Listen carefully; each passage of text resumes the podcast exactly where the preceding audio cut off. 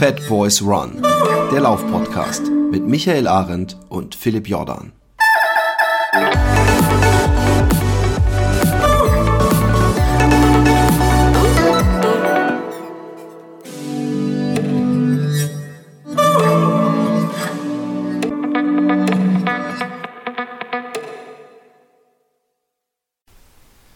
Herzlich willkommen, äh, Fat Boys Run und mal wieder zieht es uns in die Wüste. Und ähm, während ich äh, vor äh, anderthalb Jahren äh, noch ja, mit ihm äh, ähm, am Rhein entlang lief und wir über Gott, die Welt, Ehe und das Leben diskutierten, hat sich zumindest sein Leben ich möchte beinahe sagen, ich weiß es nicht, ich sage jetzt einfach mal, dramatisch verändert, seine Lebenssituation. Und äh, der Grund dafür äh, ist mit im Podcast. Ähm, Tanja und Raphael, äh, herzlich willkommen. Dankeschön, guten Morgen.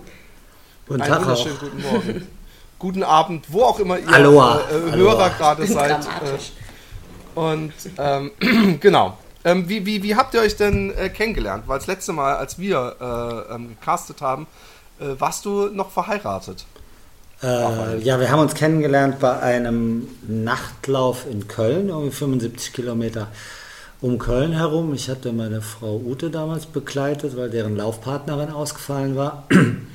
Und da sind wir uns, Tanja und ich, das erste Mal über den Weg gelaufen. Wir hatten dann irgendeine Gruppe, so irgendwie vier, fünf Mädels, die da mit mir zufälligerweise gelaufen sind. Hatte mich mit Tanja eine Stunde, zwei sehr, sehr angeregt unterhalten, so ganz normal, wenn irgendjemand eine interessante Story hat.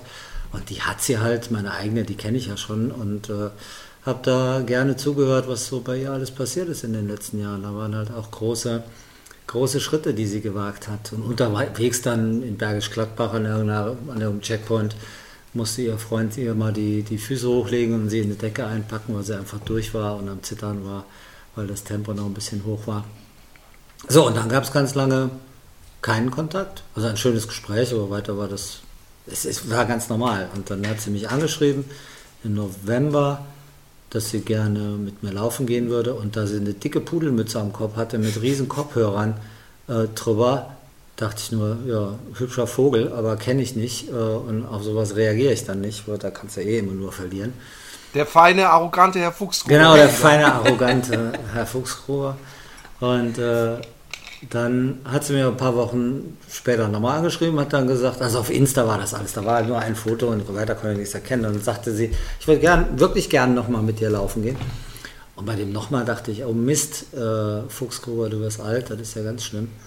Und dann habe ich gesagt, äh, hallo du Vogel, wo wohnst denn du? Und dann sagte sie in Overath. Und dann habe ich so überlegt, überlegt, überlegt und dann fiel mir halt ein, dass diese junge Frau in, im Sommer, dass die ja aus Overath war. Und dann sagte, habe ich wirklich geschrieben, du Vogel, warum sagst du nichts? Oder keine Ahnung, ich kann dich unter dieser Pudelmütze nicht erkennen.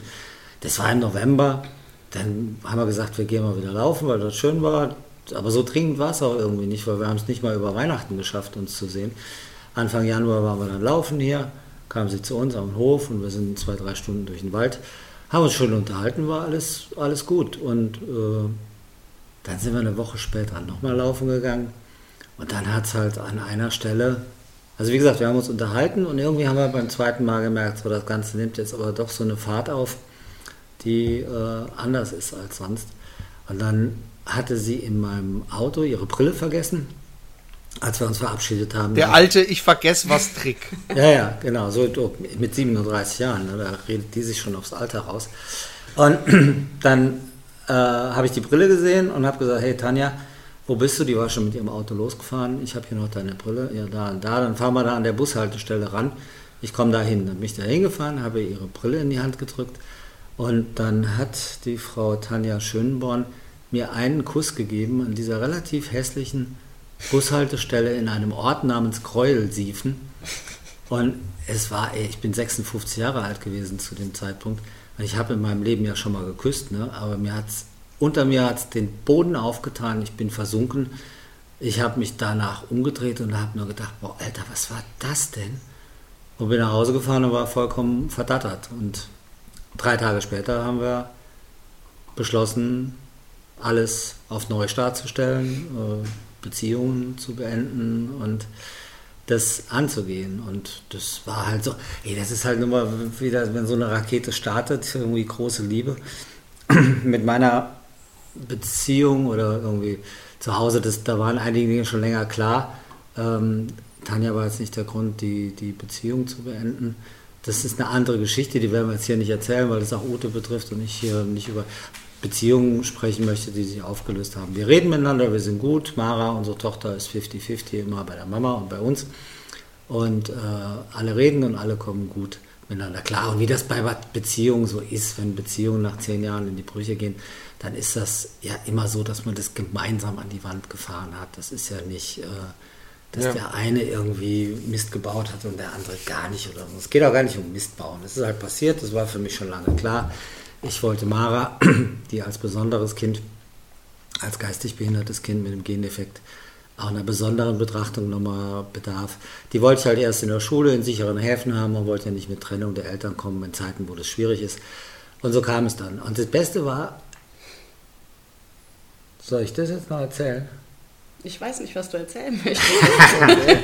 ich habe Müssen wir jetzt für Fat Boys Run auch ein explicit äh, Logo dazu heften? Ich weiß ja nicht, was kommt. Unter 18 oder über 18 oder so. Du hattest, du hattest auch mal so eine, so eine Show oder einen Podcast oder irgendwie Auftritte, da ging es dann noch um andere Themen, ne? Da ging's, da, das ist eine völlig andere und da geht, da werden die, da wurden die Grenzen ausgetestet und überschritten. Ja, da wollen wir auch hin und zwar bis zum Testen, aber nicht zum Überschreiten. Aber da kommen wir, da kommen wir dann auch mal hin. Nein, ähm, Zwei Wochen später hat mich Tanja an diese Bushaltestelle geschickt und hat mir geschickt, äh, hat, hat geschrieben, schick mir doch mal per WhatsApp die Geodaten. Und dann dachte ich noch irgendwie, wie so, so naiv wie ich bin, dachte ich, boah, wie süß, die schreibt noch Tagebuch. Aber wie so alte Männer dann sind, die ist mit den Geodaten zu ihrem Tätowierer gegangen und hat ah. sich die ins Bein meißeln lassen, ne? nach zwei okay. Wochen. Weil sie gesagt hat, nee, das ist jetzt für immer. Und das kommt jetzt hier aufs Bein drauf. Jetzt muss man sagen, sie hat einige sehr schöne, auch große Tattoos und äh, das ist schon Kunst. Ähm, aber da sind jetzt keine weiteren Namen oder Daten von Verflossenen drauf, sondern diese Geodaten sind jetzt das einzige. Also nicht, dass man denkt, die sammelt alle zwei, drei Jahre mal wieder ein neues Datum oder einen neuen Namen. So ist es nicht. So lernten wir uns kennen und das ging blitzschnell und äh, alles ist schön und es ist wild und wir sind, da wir beide Zwillinge sind, wir sind uns furchtbar ähnlich. Also bei uns heißt wirklich Valley Deep dann richtig Deep und Mountain High auch richtig High. Also hier ist enorme Stimmung in der Bude, was allen Beteiligten, inklusive Mara, unserer Mara, irgendwie dann gut tut. Wir waren im Lauf-Podcast, ne? Genau, ja. ich habe auch gedacht. Aber das Lustige ist, das Lustige ist, als wir gelaufen sind, ohne da jetzt irgendwie was zu, zu sehr, da hattest du dich de, deinem Schicksal ein bisschen hingegeben. Da hast du nämlich auch gar nicht gesagt, so oh, scheiß eh oder so, oder äh, hast irgendwie mit dem Finger gezeigt, sondern hast, hast mehr so ein bisschen, da, da, das ist einfach ein bisschen tot, aber ich gebe mich den, ich habe eine Tochter, ich muss für die halt, ich kann jetzt nicht einfach und so weiter. Und da habe ich gedacht, eigentlich schade, Mann. Also man lebt ja nur einmal und, und äh, es ist ja nicht so, als ob man Weißt du, als ob du jetzt schon, als ob praktisch der, äh, das Ende in Sicht wäre, man sagen kann, ach, das ziehe ich jetzt noch durch. Und von daher finde ich es ja gut, dass du dein, ja. deinem Leben noch einen völlig anderen Impetus gegeben hast. Ja, aber wir, wir, hatten ja viel Zeit zum Reden bei deinem langen Lauf von, von Utrecht nach Karlsruhe, äh, wo ich ja nur ein Stück dabei war, aber die zwei Tage hatten wir viel Zeit. Und richtig ist, ähm, oder andersrum, es gibt so eine Prioritätenliste. Und Kinder, wenn du welche hast, also du hast natürlich welche, das weiß ich, aber wenn allgemein für die Menschen, die uns hier beim Laufen zuhören, ähm, wenn man Kinder hat, geht, das geht immer vor. Das ist auf der Liste immer ganz weit oben. Und der Schutz und die Sicherheit und das Wohlbefinden von, ja. von Mara geht vor allem anderen, auch vor meinen eigenen Wünschen oder Bedürfnissen. Und wenn man sagt, okay, ich halte irgendwas mal eine Zeit lang aus, was aushaltbar ist, das ist ja nicht der Punkt, dann macht man das und irgendwann habe ich halt gesagt, so 20, das habe ich letztes Jahr im Frühjahr schon gesagt, 2018 wird das Jahr der Veränderung.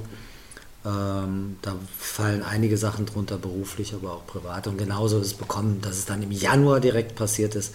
Das hat dann, was die Beziehung anbetrifft, natürlich mit der charmanten Frau neben mir hier im Podcast zu tun. So.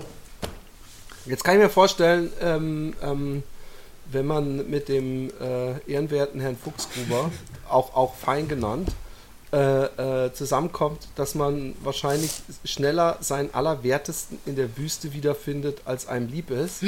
ähm, äh, wie wie sieht es denn aus, Tanja?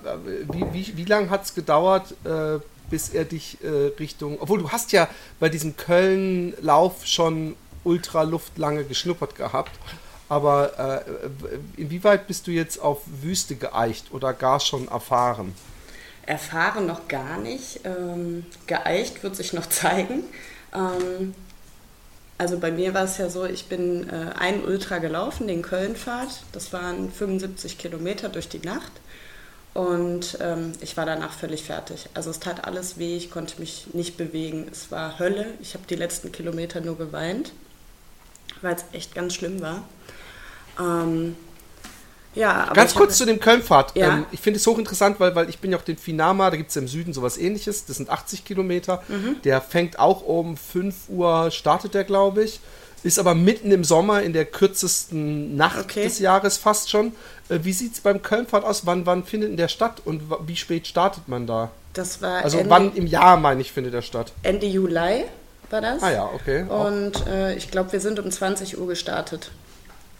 Ah, cool. Ungefähr. Und das ist ein, ein, Trail mehr oder wie muss man sich das vorstellen? Oder mehr so Waldwege und ist der sehr gut, wie oft gibt es, äh, ich bin gerade interessiert. Äh, also der Kölnfahrt, ähm, da gibt es verschiedene Etappen oder verschiedene äh, Strecken, die du da laufen kannst. 75, äh, 110 oder 171. Und der Kölnfahrt an sich ist äh, ein Wanderweg, der einmal rund um Köln geht. So, und du hast halt alles Mögliche dabei. Ähm, breite Wanderwege, du läufst aber auch einen Teil Straße ähm, und musst dich halt nach, den, äh, nach der Beschilderung orientieren, also normale Wanderbeschilderung. Und das macht das Ganze halt ein bisschen spannender, weil umso müder du wirst, du musst halt immer schauen an den Bäumen, wo muss ich lang. Und äh, ja, das war schon aufregend. Oh shit, also das, ja, okay. Und, und gibt's, äh, wie, wie sieht es mit Verpflegung aus? Finde ich immer auch wichtig. Verpflegung hast du alle paar Kilometer. Okay, das ist okay. äh, gewährleistet. Ist ein sehr schöner Lauf. Okay, cool. Auch gerade also, so in der Nacht. Ja, ja, eben, das finde ich nämlich auch äh, das Schöne. Ähm, erzähl mal weiter von deinen Ultralauf-Aspirationen. ja, das war es ja dann erstmal. ähm, ich hatte auch überhaupt nicht vor, jetzt äh, großartig also als ich mit Raphael zusammengekommen bin, sagte er auch, ähm, ich hätte noch nie wirklich trainiert. Das war auch tatsächlich so. Also ich bin immer so vor mich hingelaufen, 20 bis 30 Kilometer die Woche, manchmal 40 und ähm, hatte jetzt auch nicht wirklich große Ziele. Ähm, also ich laufe super gerne, das war schon, schon immer so. Ich, als ich einmal angefangen hatte, war es um mich geschehen. Ähm, ja, und dann sind wir ja im Januar zusammengelaufen und ähm, immer mehr. Im Mai bin ich ja schon hier eingezogen und dann ging es erst richtig los, dass ähm, Raphael halt erzählte, ja, sie fahren mit dem Little Desert Runners Club in die Mongolei und ich wollte so gerne als Volontär mit, damit ich das einfach mal sehe und er sagte auch, ja komm, komm doch mit und guck dir das mal an und ähm, ich habe halt fleißig mit trainiert und an meinem Geburtstag kam dann die große Überraschung. Äh, da stand er dann mit einem Rucksack neben dem Bett und äh, sagte, da ist dein Geschenk drin. Und ich dachte, aha, jetzt schaue ich doch mal und wühlte darin rum und fand nichts, bis auf einen Zettel ganz unten, wo dann drauf stand, äh, Teilnahme Gobi March 2018. Ja. Okay. Und da war ich dann noch erstmal sprachlos. nee, sprachlos stimmt ja gar nicht, du hast gesagt im ersten Moment, nee, cool. cool. Dann hat es nochmal eine Minute gedauert, dann hat sie nochmal gesagt, cool. Und dann nach vier bis fünf Minuten hat sie gesagt, oh mein Gott, das sind, ja nur noch, das sind ja nur noch sieben Wochen. Da muss er dazu sagen, wir haben ja die Trainingsaufzeichnung mal geguckt, die ist bis, bis zu diesem Geburtstag am 3. Juni, ist die in der Woche 25 bis 5, maximal 35 Kilometer gelaufen. Und dann kriegt die am 3. Juni für ein Rennen, was Ende Juli ist, kriegt die die Einladung, 250 Kilometer in der Gobi-Wüste zu machen. Da muss er jetzt erstmal die Eier, den Arsch oder wie auch immer haben, das anzunehmen. Und das ist sie ja, die ist ja neugierig und belastbar bis zum geht nicht mehr. Aber irgendwann, große Klappe hin oder her, hast du halt mal die Situation, dass du denkst, ey Leute, alle anderen bereiten sich ein Jahr lang auf ihre Premiere im Wüstenlauf vor und haben immer noch Muffensausen. Und äh, ich habe hier sieben Wochen. Und du kannst natürlich, wenn du vor 25 oder 30 Kilometer in der Woche gelaufen bist, kannst du nicht nächste Woche dann 100 oder 120 nee. laufen, sondern bis du dann mal bei 100 bist, brauchst du ja auch ein bisschen Zeit.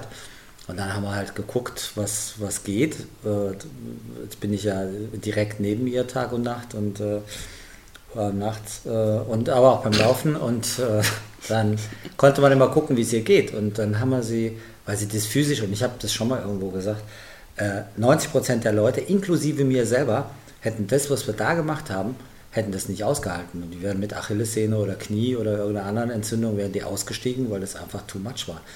Aber sie hat es dann, sie hat es dann ausgehalten und die, die Zeit war echt auch nicht ohne, weil das ist ja eine, eine, emotionale Belastung oder mental.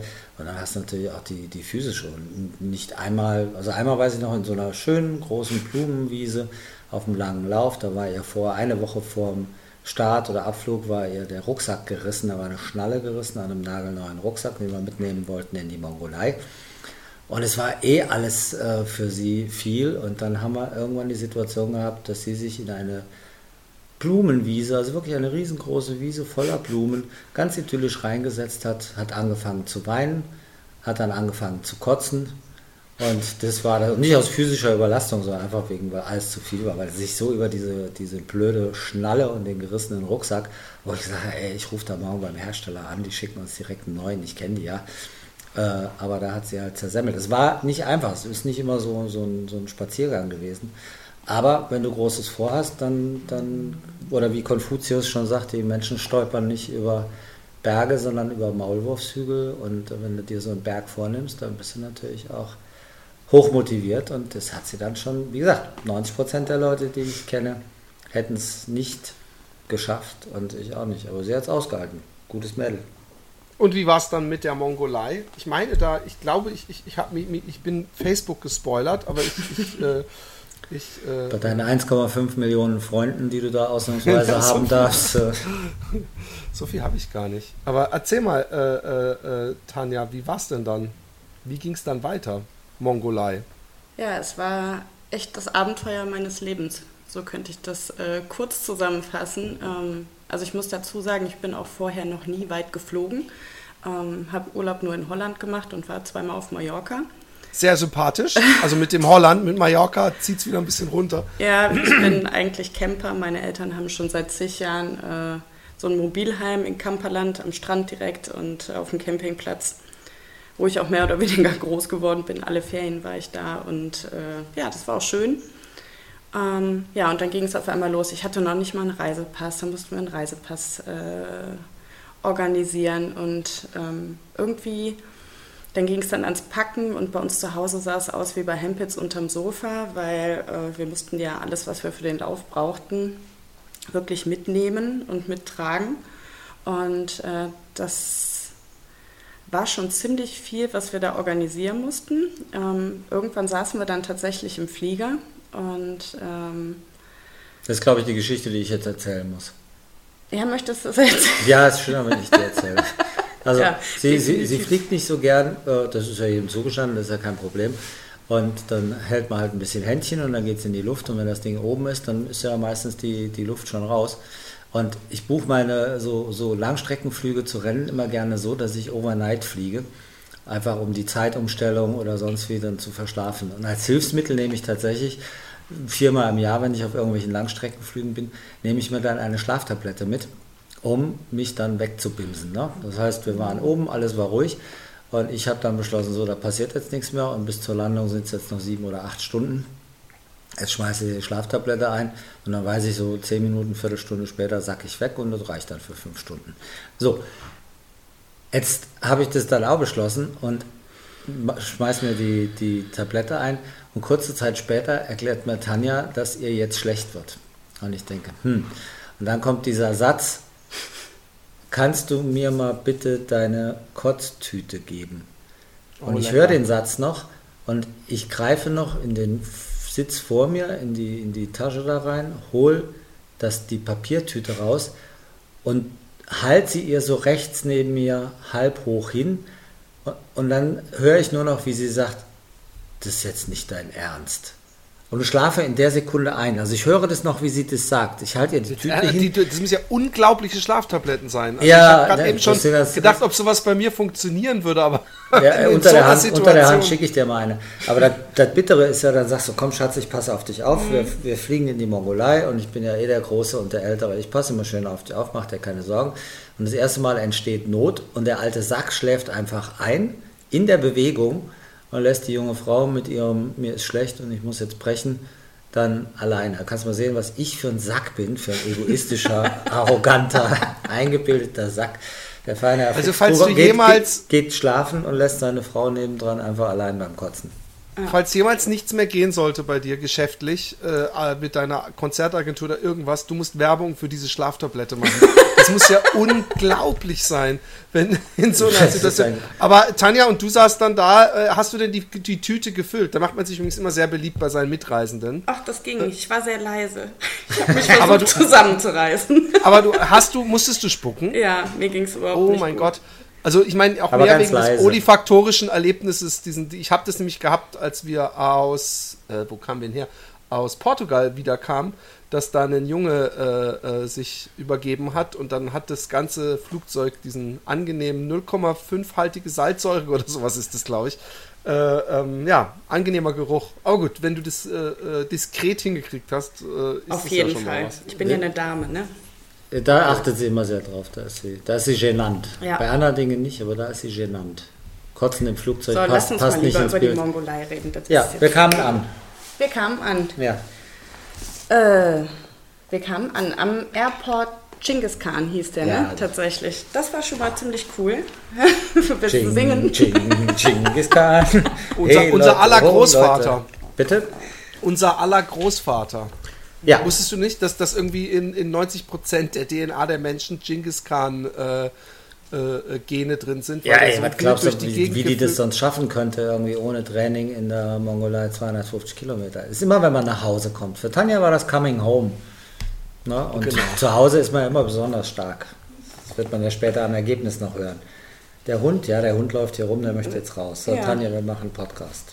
Für alle, die jetzt draußen zuhören, hier läuft noch ein Hund rum, der möchte jetzt gerne rausgehen. Ja, so, wir kamen an. Genghis Ja, wir Khan, kamen wir an. kamen in ein Hotel, wir sind durch die Stadt gelaufen, wie alle Touristen auch, das ist jetzt weiter gar nicht so interessant. Und wir kamen dann in Wie ein Camp. da? Vier Tage, ne? Egal. Ja, und dann sind wir mit Bussen, mit Bussen äh, endlich rausgefahren worden. Also dazu muss ich sagen, äh, wir waren in Ulaanbaatar in der Hauptstadt und äh, es war voll, laut, stickig. Ich hatte teilweise echt das Gefühl, die Luft klebt, also es war nicht so doll. Ähm, und wir waren nachher alle froh, als wir in den Bussen saßen und äh, raus in die Natur gefahren wurden. Die Fahrt dahin, das war auch äh, echt aufregend. Die Straßen da waren nicht so doll. Wir waren, ich glaube, fünf Stunden oder sechs Stunden sind wir dann in den Bussen gefahren. Ähm, kamen dann irgendwann abends an und die Tür ging auf und wir hatten halt die ganze Zeit dieses klebrige, eklige, äh, diese eklige Luft noch in den Lungen oder in der Nase und die Tür von den Bussen ging auf und uns kam sofort der Geruch von Lavendel entgegen. Weil die hatten das erste Camp, äh, Racing the Planet hatte das äh, erste Camp auf einem La Lavendelfeld quasi aufgebaut. Und das war eine Wohltat. Also wir stiegen aus und es war direkt wunderschön. Es hat wunderbar gerochen und ähm, ja, das Camp an sich zu sehen. Ich weiß gar nicht, wie viele Zelte wir waren, einige. Ähm, und ich Es waren glaube, 230 Teilnehmer Ah, ja, genau. und äh, pro, Zelt, pro Zelt haben wir acht Mann gehabt. Also hatten wir irgendwelche, weiß ich nicht, 20, 30, 25 Zelte nur für die Teilnehmer. ja, Ja, etwa. Ne? Also es war, ein relativ, war das zweitgrößte Wüstenrennen in diesem Jahr überhaupt nach dem Marathon des Sable. Und mit 230 Leuten echt fett. Ja, und das kannte ich halt überhaupt gar nicht. Ne? Ich konnte mir das, Raphael hatte mir natürlich im Vorfeld erzählt, wie das Ganze so aussehen wird. Aber wenn man das dann so live erlebt und mittendrin ist, da habe ich dann auch wirklich nochmal gedacht, oh wei, und jetzt musste morgen los, ne? und habe mich tierisch drauf gefreut und hatte aber auf der anderen Seite auch Sorge, kannst du überhaupt schlafen? Wie ist das mit den ganzen, mit den ganzen Leuten? Und dann auch im Zelt, du kennst die nicht. Alle sprechen nur Englisch. Das möchte ich dazu sagen, ich spreche halt, ja, weiß ich nicht, Schulenglisch, äh, weil ich es halt für meinen Job auch nicht brauche und äh, da wenig Berührungspunkte hatte ähm, in den letzten Jahren, außer halt gut im Urlaub, vielleicht mal auf Mallorca, aber in Holland brauchst du es ja eigentlich auch nicht. Und ähm, ja, das waren halt so viele Dinge, die zusammenkamen. Äh, wo gehst du da auf Toilette? Und das war halt alles neu und total aufregend und super cool. Also ich kann es jedem nur empfehlen, auszuprobieren. Es ist ja bei den, äh, das ist ja, wenn du neugierig bist, dann ist das, dann ist das ja, dann ist das ja alles cool. Du musst halt einfach den Mumm haben, dahin zu gehen. Oder wie Oliver Kahn immer sagte, äh, wir brauchen Eier. Und dann, dann wird es schon, ob das Toiletten sind oder Laufen. Und dann ging es halt Aber los. Schlafen wäre übrigens immer noch eine Sorge von mir.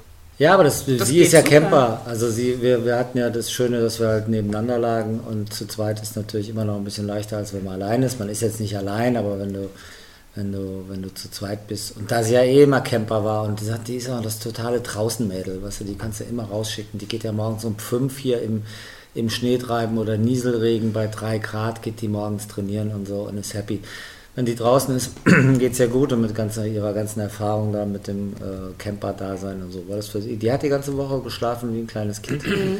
äh, ich auch und man ist ja auch müde und das, das ist cool. Und dann ging das Rennen los und wir haben ja immer gesagt, ähm, das mit dem Laufen ist ihr Ding. Das will sie noch mehr ausbauen. Ihre Geschichte ist ja die, Tanja war ja vor, acht, äh, vor zwei Jahren, vor 28 Jahren noch zwei Kilo schwerer. Ne? Oder andersrum vor zwei Jahren noch 28 Kilo schwerer.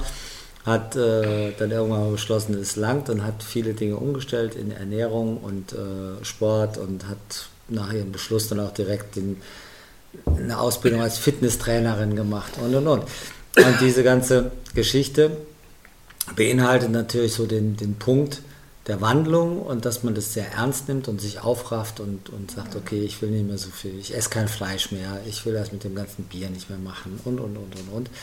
Und dann äh, stehst du da und hast das natürlich auch, meinst das, meinst das irgendwie auch ernst. Ne? Und wir haben gesagt, die Geschichte wird weitergehen, unabhängig von Gobi. Das ist ihr Ding. Sie hat gerade erst angefangen zu laufen. Ich habe damals gesagt, ich wollte ihr an den Kühlschrank bei uns zu Hause einen Zettel hängen bei der Abreise, wo drauf steht, was ich tippe, was sie für einen Platz machen wird. Jetzt musst du sagen, die war noch nie auf so einem Rennen, du weißt nie, wie nicht, wie die mit dem Umfeld klarkommt. Und trotzdem habe ich gesagt, okay, ich habe sie jetzt so lange trainiert und wollte ihr einen Zettel hinhängen, habe es dann in letzter Sekunde vergessen, wo drauf steht, du bist in der Lage, Platz 8 bei diesem Rennen zu machen. Jetzt musst du überlegen, 230 Teilnehmer, davon so und so viele Frauen, das ist schon nicht ohne. Und im Nachhinein kann man immer sagen, Schatz, ich habe es ja vorher gewusst, ich wollte es dir nur nicht sagen, sondern ich wollte das wirklich als Beleg an den Kühlschrank hängen, dass ich ihr sagen kann, so, mach die Tür auf, geh in die Küche, da hängt die Platzierung, die ich dir vor dem Rennen für möglich ausgerechnet habe. Und der Deal war aber auch immer, dass ich gesagt habe, okay, wenn sie eine gute Läuferin werden will oder eine noch bessere Läuferin, dann muss sie neben dem Laufen, muss sie auch ihre Erfahrungen selber machen. Weil es ist ja klar, wenn du irgendeinem hinterher läufst oder fährst oder wie auch immer, wirst du dir den Weg und die Erfahrungen, die du machst, das wirst du die nie so einprägen, wie wenn du sie selber machst. Und so haben wir gesagt, okay, wir fahren zusammen hin, aber du läufst alleine. Nicht, weil ich jetzt keine Lust hatte, sie zu begleiten, das war mein größter Wunsch, aber mein größter Wunsch war auch, dass sie es lernt, dass sie die Erfahrung für sich selber macht, den Umgang mit Krisen, weil du kannst ein Buch über Krisen lesen, da stehen zwölf Kapitel Umgang mit Krisen und wenn sie dann nachher kommt, bist du doch nicht viel schlauer, sondern erst, wenn du sie wirklich durchlebt hast und das musst du halt alleine machen. Und dann sind wir los und ich bin vorn weg und sie ist hinten dran und im Ziel habe ich mich dann hingestellt und habe geguckt über so ein weites Tal, ob ich sie irgendwie erkennen kann und dann kam sie irgendwann an und ich habe mich so dermaßen gefreut, weil sie die schnellste aus unserem Little Desert Runners Club war, unser Rookie, unsere, bei ihrer Premiere, unsere jüngste, glaube ich auch noch. Warst du die jüngste? Mm, nee, Antje ist jünger. Ja, also eine der andere, unserer Jungen, unerfahren. Dann kommt die da rein ins Ziel und ist am ersten Tag hochroter Kopf, nur am Lachen. Wir fallen uns in die Arme, weil ich denke, Alter, das gibt es doch gar nicht. Jetzt ist die jetzt schon da. Ich wusste, dass die gut laufen kann, aber ich hatte sie wirklich 20, 30 Minuten später erst erwartet. Und am ersten Tag bist du da rein und hattest Platz. Sieben. Da ist die als siebte bei den Mädels ins Ziel da eingelaufen. Und dann dachte ich nur, scheiße, hoffentlich hat die sich jetzt nicht umgebracht und übernommen, weil ich kenne ja ihren Ehrgeiz. Und dann ja, kamen nach und nach alle rein und wie das dann ist am Nachmittag, das Lagerleben ist ja schön, man sitzt dann da und unterhält sich und trinkt Tee oder isst was oder liegt einfach nur in der Sonne. Das ist ja ein sehr schönes Leben. Und am nächsten Morgen sind wir dann weiter. Und dann habe ich aber auf dem Weg zum ersten Checkpoint habe ich gedacht, Mensch, die hat am ersten Tag alles richtig gemacht. Und das ist jetzt nun mal meine Frau und das ist unser erstes gemeinsames großes Abenteuer. Plan hin oder her, ab und zu muss man ja so einen Plan auch mal in die Tonne kloppen. Und dann habe ich gesagt, nee, das gönnen wir uns jetzt gemeinsam, Erfahrungen hin oder her. Ich werde ihr schon genug Platz lassen, dass sie ihre Krisen ausleben kann, aber ich will das mit ihr zusammen machen, weil die macht das so gut. Und dann sind wir am zweiten Tag ab Checkpoint 1, sind wir dann zusammengelaufen. Ich habe da gewartet und habe gesagt, darf ich dich begleiten, weil ich, ich will einfach blöde Pläne irgendwie hin oder her. Und dann sind wir den Rest des Rennens zusammen gelaufen, was für sie natürlich auch eine gewisse Erleichterung ist, weil wenn du jemanden dabei hast, der sehr erfahren ist, kannst du dich natürlich immer ein bisschen mehr entspannen. Und für mich war es schön, weil das war mein Ziel, mit ihr in die Gobi zu gehen. Sie hatte im Vorfeld riesiges geleistet mit dem Training und auch den Mut zu haben, dieses, dieses Unternehmen mit nur sieben Wochen anzugehen. Und äh, das war dann schon ein sehr großes Glück, aber war auch nicht alles alles so. Jetzt aus deiner Sicht, ich lass mal den Hund raus, du sprichst ja. einfach weiter. Philipp, bist du noch da? Ich bin noch da. Das ist gut. Was soll ich denn erzählen? Ja, wie es jetzt in Gobi ja, war. Erzähl, ja, wie es jetzt, wie es jetzt in Gobi ja. war. Ähm, also besonders cool fand ich beispielsweise, als ich ähm, dann am zweiten Tag zum ersten Checkpoint kam. Ähm, also es ging, wir sind gestartet morgens, Raphael lief los und ähm, ich dann hinterher. Und ich wollte natürlich meinen Platz halten, das war mir da schon klar. Und ähm, ja, er stand dann oben am ersten Checkpoint. Wir mussten Ewigkeit, also gefühlt Ewigkeiten einen Berg hoch, den ich nur gehen konnte und war völlig im Sack, als ich oben ankam und dann stand er dann da. Da habe ich mich sehr gefreut, weil in dem Moment ist tatsächlich so eine Erleichterung äh, eingetroffen, weil er da stand. Und ähm, wir sind dann auch, ich glaube, die ersten Meter Hand in Hand los. Und das war mindestens. mindestens. Bin wieder da, der Hund ist drüben. Ach so, ich dachte, die war draußen. Das war für die Zuhörer. Ach so. Der Hund ist drüben im Wohnzimmer. Entschuldigung. Hm? Ähm, Hand in Hand liefen Hand wir. in Ich nehme an, wegen geteiltes Leid ist halbes Leid. Äh, hast du dich so gefreut? Oder nicht? Ja, da kam halt jetzt halbes Leid mehr dazu. Das war schön für sie. Oder wenn ich dann, ich bin ja auch anstrengend. Ne? Ich bin ja nicht nur arrogant, sondern ich bin auch noch anstrengend dazu. es geht. Ja, Nee, es geht. je nachdem. Aber, wenn, ähm, man mich, wenn man ähm, mich näher kennt.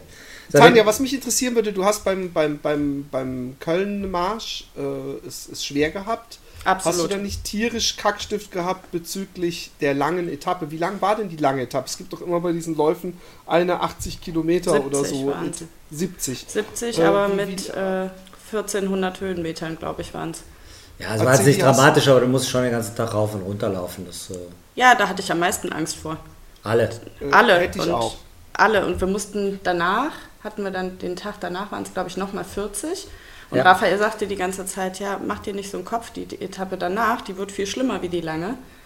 Ähm, Ja, das ist aber das, das, das Thema. Die Leute sind wahnsinnig fixiert auf die lange Etappe. Da geht dann auch gar nicht so viel schief, weil da haben sie riesen Kackstift oder wie, wie du es eben nanntest. Das ist ja wie zum Jahresende mit der Arbeit. Alle sagen, ja, bin ich froh, ich kann nicht mehr, nur noch einen Tag und dann ist endlich das Jahr zu Ende und so. Und so ist das mit der langen Etappe. Danach schalten die Leute ab, weil sie sagen, ey, ich habe die lange Etappe gerockt, das Schwerste, was es überhaupt gibt. Und Racing the Planet hat das Format umgestellt. Vorher war es immer so, dass nach der langen Etappe nur noch ein 10 Kilometer äh, Tag kam zum Zieleinlauf, der nicht mehr so ernst genommen werden musste, weil auf 10 Kilometer kannst du eh nicht viel reißen. Und jetzt haben sie es aber umgestellt. Das heißt, die lange Etappe, 70, 80 Kilometer, ist in der, in der Mitte des Rennens und danach kommt eine 42 Kilometer Etappe. Und das weiß ich noch von meinem ersten Rennen vor, vor elf Jahren, dass ich auch auf dieser 42 Kilometer Etappe dann nachher abgekackt bin, weil emotional so die Luft raus war, weil du gesagt hast, ey, ich habe das lange Ding gerockt, äh, dann kann jetzt die 42 ja nicht mehr so schwer sein. Und da wirst du dann von dir selber überrascht und da kommt nämlich die Krise von rechts, von links, von schräg vorne und sagt dir mal ganz kräftig guten Tag, weil du an dem Tag einfach den Druck und die Motivation ein bisschen rausgelassen hast. Aber die lange Etappe, also wir sind halt vorher schön gelaufen, wir haben ganz viele tolle Sachen erzählt, Bilder dazu gibt es jetzt in der Aktiv, äh, nee, Quatsch, in der Läuft, die ist heute rausgekommen, da kann man gucken und lesen. Und natürlich. Ist das eine neue Zeitschrift? Ich habe die Läuft, ja, das ist, ähm, das ist ja das schöne Norbert Hensen, der Chefredakteur. Mit dem habe ich 2007 mein aller, nee Quatsch, 2010 meinen allerersten Artikel geschrieben, für, damals für das Magazin Aktiv Laufen. Da war er mit dem Christian Ermer zusammen Chefredakteur. Dann haben die jetzt gewechselt, dann gab es dieses Portal laufen.de, wo die auch mit dem DLV, Deutschen Leichtathletikverband, verbandelt sind. Ein Wortspiel. Wortspiel, Leute. Witzig. Wortspiel. Ja, witzig, danke. Und ähm, läuft ist ein neues Magazin, das hieß vorher laufen.de. Die haben das jetzt aber umbenannt, weil das für ein Magazin vielleicht ein ungünstiger Name ist, laufen.de. Das heißt, jetzt läuft. Die machen ein sehr schönes Magazin.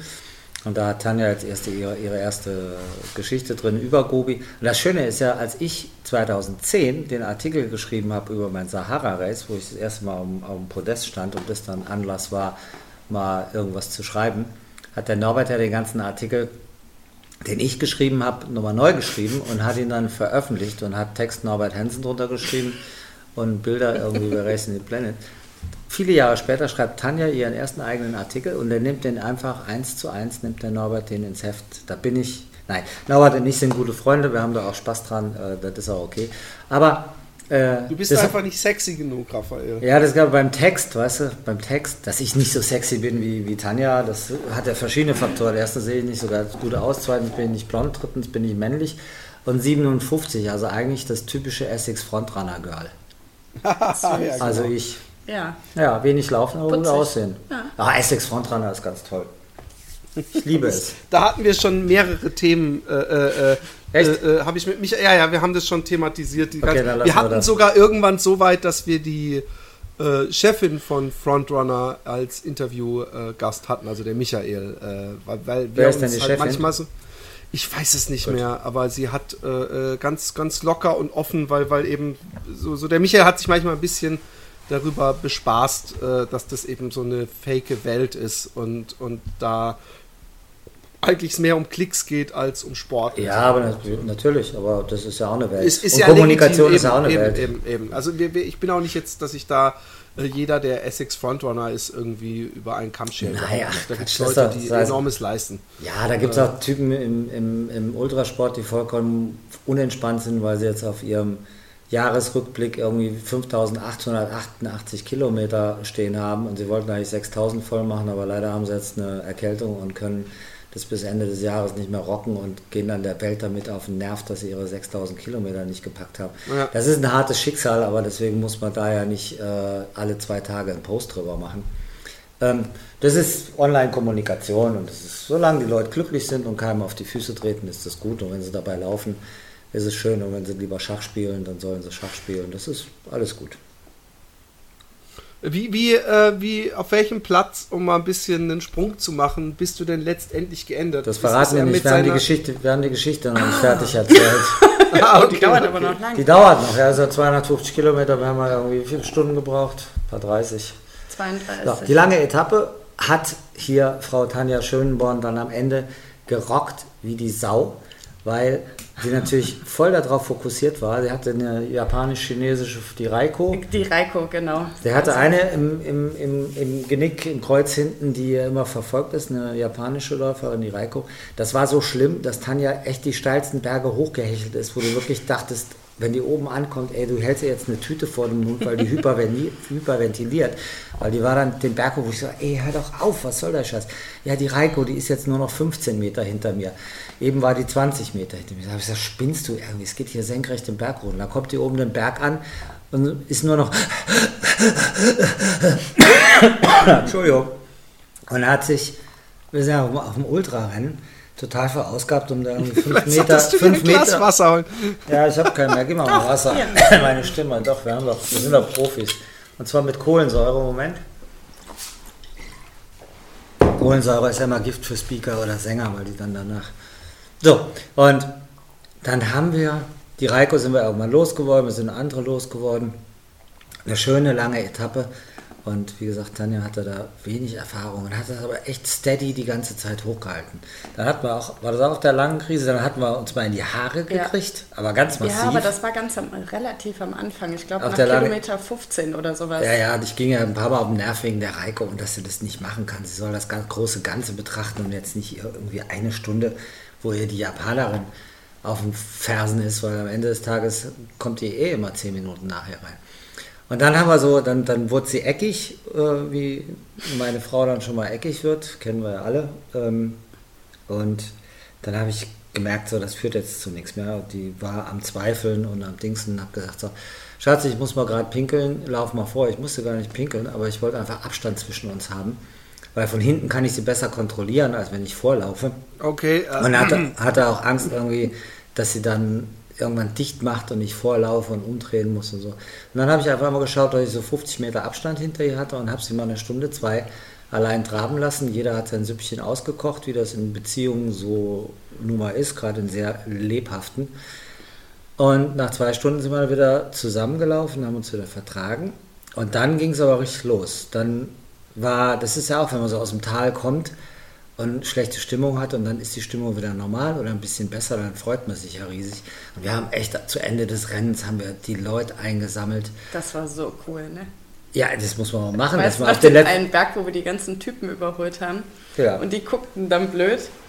Das war super, es hat Spaß ja, da kam da das, das Team Fuchsgruber Schönborn an denen vorbei, hat freundlich gegrüßt und wie halt auf so einer langen Etappe immer die letzten 20 Kilometer oder 30 natürlich die härteren sind, haben wir das schön eingesammelt und Tanja hat echt das Tempo konstant hochgehalten. Und ich dachte nur, ach ja, Leute, äh, wir, wir sind doch eh so schnell. Dann sind wir zwei Stunden, wie, wie viel? Eine Stunde oder zwei schneller im Ziel gewesen, als von mir vorher mhm, erwartet. Stunden.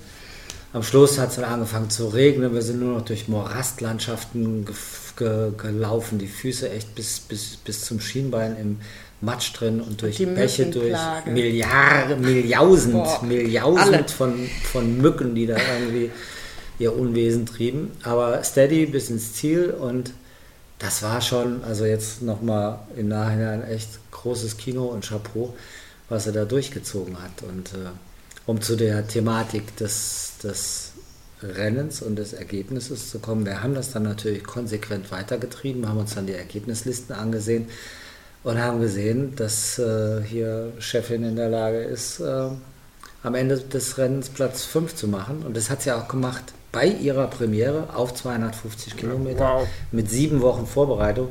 Da ist Talent das eine, aber da ist auch echt eine hohe Leidensfähigkeit und eine eine große Bereitschaft zur Anstrengungswahrnehmungsveränderung in kürzester Zeit, äh, die musst du dann schon haben. Und die hat auch noch die Altersklasse gewonnen, in der wie viel, 14 oder? Ja, ich glaub, das muss ich überlegen, die ist, ihre erste Veranstaltung wow. gewinnt die Altersklasse bei 14 Mädels, die in ihrer Altersklasse waren, die sich ja auch alle vorbereitet haben, die in der Regel, weil kaum jemand geht ohne Erfahrung oder mit so wenig Erfahrung, wie, Tan, wie Tanja es hatte, geht auf so ein Rennen. Die Leute tasten sich an das Thema ran. Ne? Und die anderen 14, die da am Start waren oder 13, die haben auch dafür trainiert und in der Regel länger als sieben Wochen, also eher ein Jahr. Und trotzdem, so, genug gelobt. Ja. Altersklasse gewonnen, Platz 5 hat sie gut gemacht.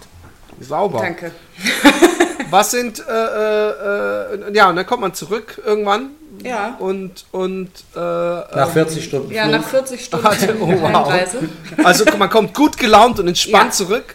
Äh, mit, dem, mit dem Schnarchen der Schlaftablette neben sich im Ohr äh, und der Kotztüte in der Hand. Ähm, und denkt, so, was, what, what's next? Weil wahrscheinlich äh, hat der feine Herr Fuchsgruber schon den nächsten Plan ausgeheckt.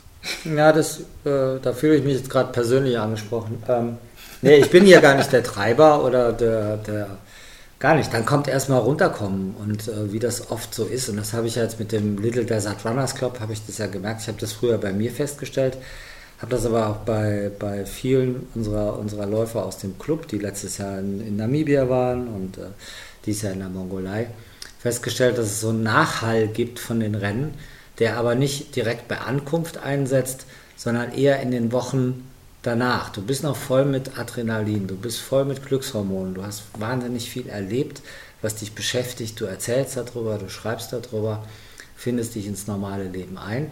Und oftmals ist es so, dass es dann nach ein paar Wochen Klick macht und Veränderungen eintreten. Wir haben das nach Namibia gehabt, da gingen die Menschen, äh, äh da waren einige dabei, die haben ihre Beziehung beendet, die haben Wohnort und Job gewechselt, die haben echt äh, ein, einschneidende Veränderungen in ihrem Leben gehabt und wussten auch nicht so recht, woher es kommt, weil Namibia dann schon drei, vier Monate her war. Aber es waren drei oder vier Beziehungen, die zum Beispiel, kann man empfehlen, der Desert Runners Club, wenn man eine Beziehung beenden möchte, ist das ganz, ganz herrlich.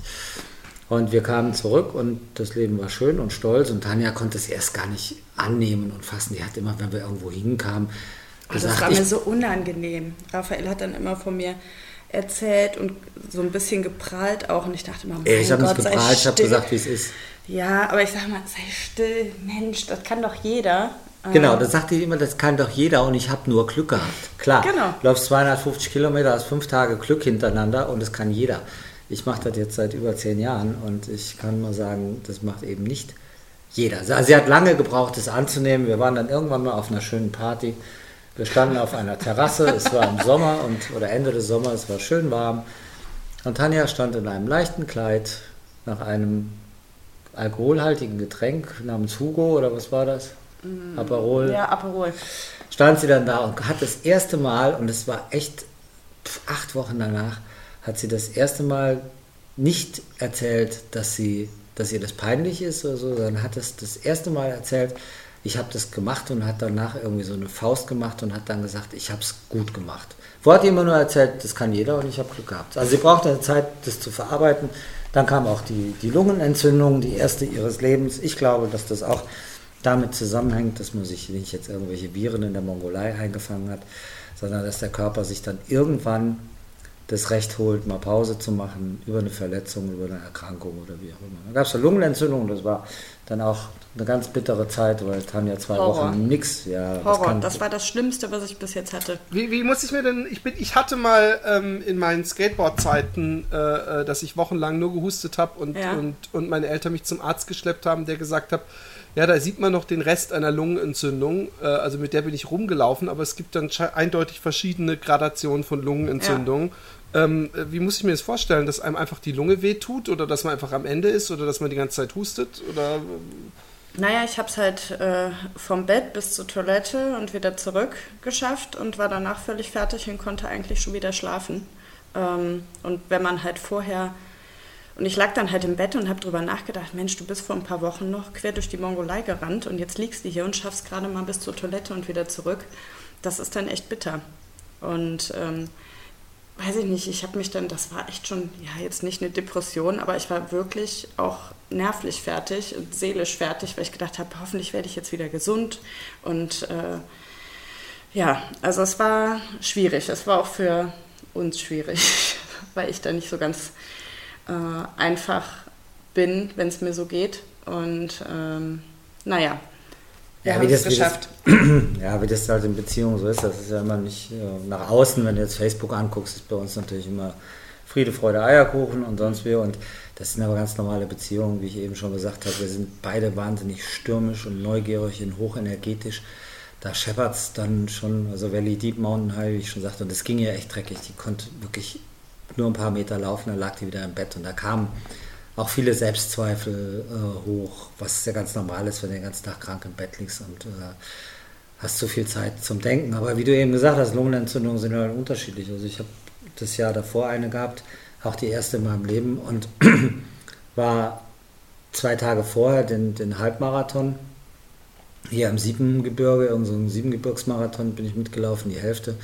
Und dachte nur, ach, ich komme echt nicht vom Fleck und dachte mir, ich habe irgendwas an der Pumpe irgendwie bin zum Arzt gegangen, habe gesagt, er soll mir mal eine Überweisung geben zum Kardiologen, damit ich da mal wieder guten Tag sage. Und dann hat er mich abgehört und hat gesagt, nee, du brauchst nicht zum Kardiologen, du hast eine Lungenentzündung. Ich sage, ey, kann nicht sein, ich bin mhm. vor zwei Tagen noch den Halbmarathon gelaufen. Sagt er, nee, nee, nee, nee, nee. Äh, Lungenentzündung. Und, also die gibt es unterschiedlich. Tanja hatte es einfach umgehauen und äh, danach stand sie ja irgendwann auch wieder. Ja, Gott sei Dank. Und, äh, ähm, und jetzt? Was, was, was steht jetzt an? Also jetzt, wo die Lungenentzündung ja hoffentlich verheilt ist, äh, ähm, gibt es ein neues Ziel? Ja, die sitzt ja hier schon neben mir in ihren, in ihren X-Bionic Laufklamotten. Ich will gleich los, ja, richtig. ich bin noch gar nicht angezogen. Wir, möchtest du? Möchtest Schatz, du?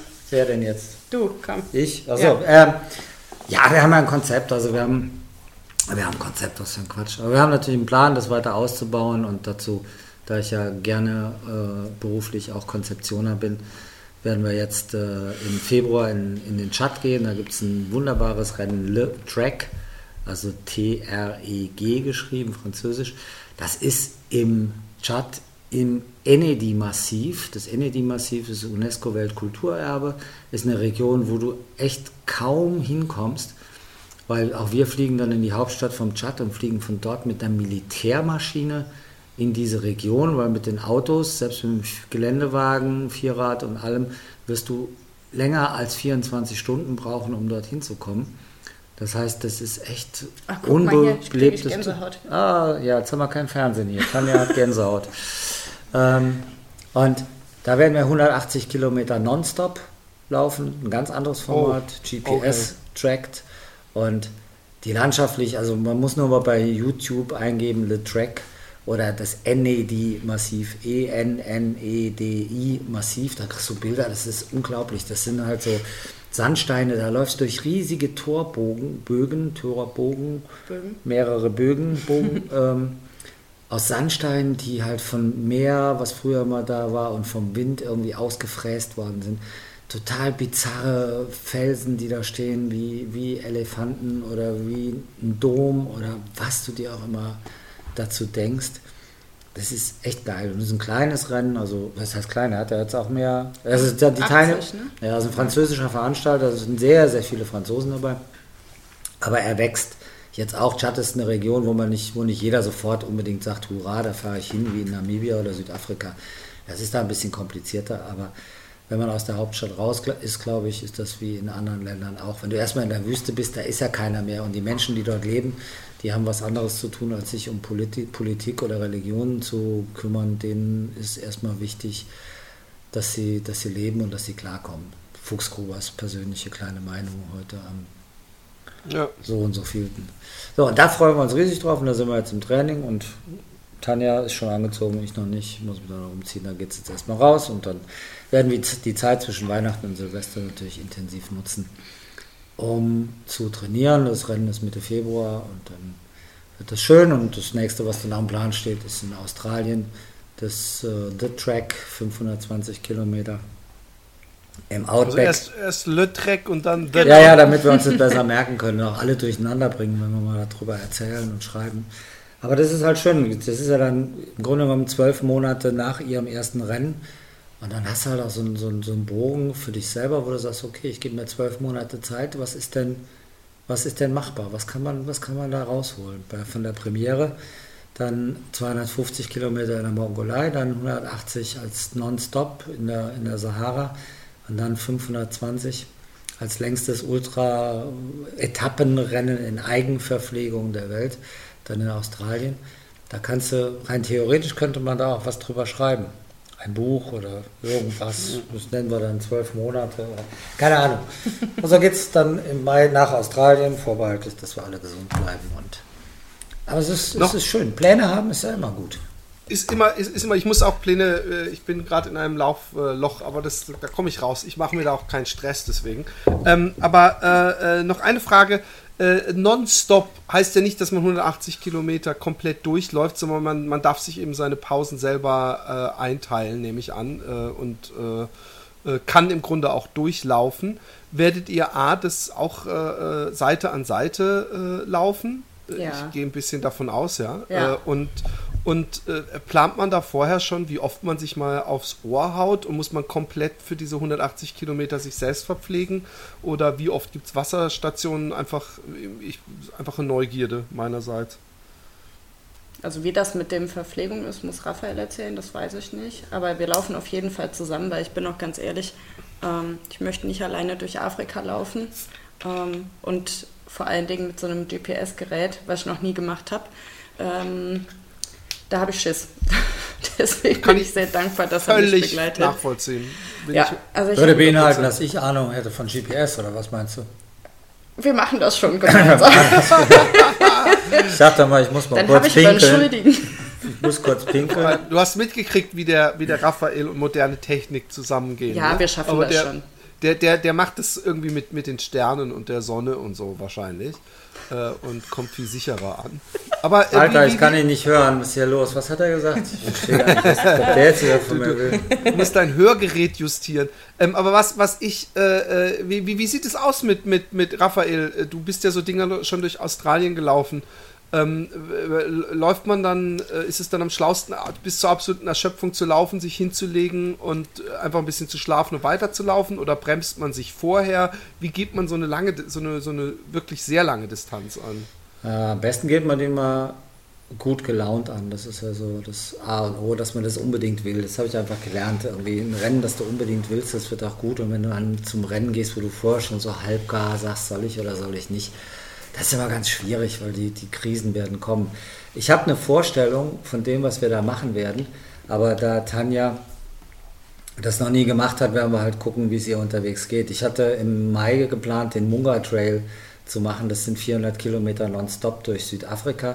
Und dann kam halt Trennung und, und Auszug und Tanjas Einzug. Und ich, es gab zu der Zeit einfach wichtigere Dinge, sich um ups, Mara zu kümmern und und Ute und, und so gab es wichtigere Dinge, als in Südafrika da im Wald rumzurennen. Bei dem 400 Kilometer Ding war mein Deal damals gewesen, alle zwölf Stunden eine Stunde hinlegen, weil 400 Kilometer nonstop, das geht halt irgendwie nicht wirklich.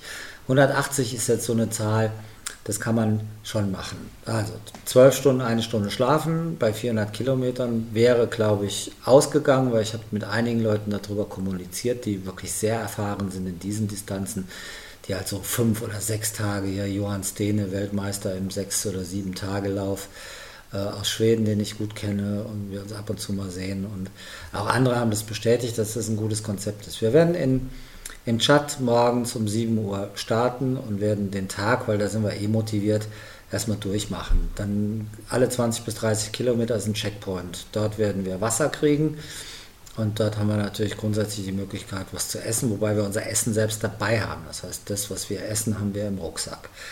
Dann laufen wir durch bis abends. Dann glaube ich, werden wir was essen, weil das ganz wichtig ist, da auf diesen Rennen, auch wenn es eine halbe Stunde Zeit kostet, richtig was zu essen, dass was Warmes in den Bauch reinkommt und so, weil das bringt einfach Energie und es bringt auch ein bisschen Ruhe rein. Und Laune. Da, hm? Und Laune. Laune. ja, ah, Tanja und Hunger, ey, das ist ja, das ist ein Drama. Du. Ich muss immer essen. Du musst mal zu diesem, diesem Marathon in Frankreich, Le Doc oder keine Ahnung, wie der heißt. Da, da gibt es Wein.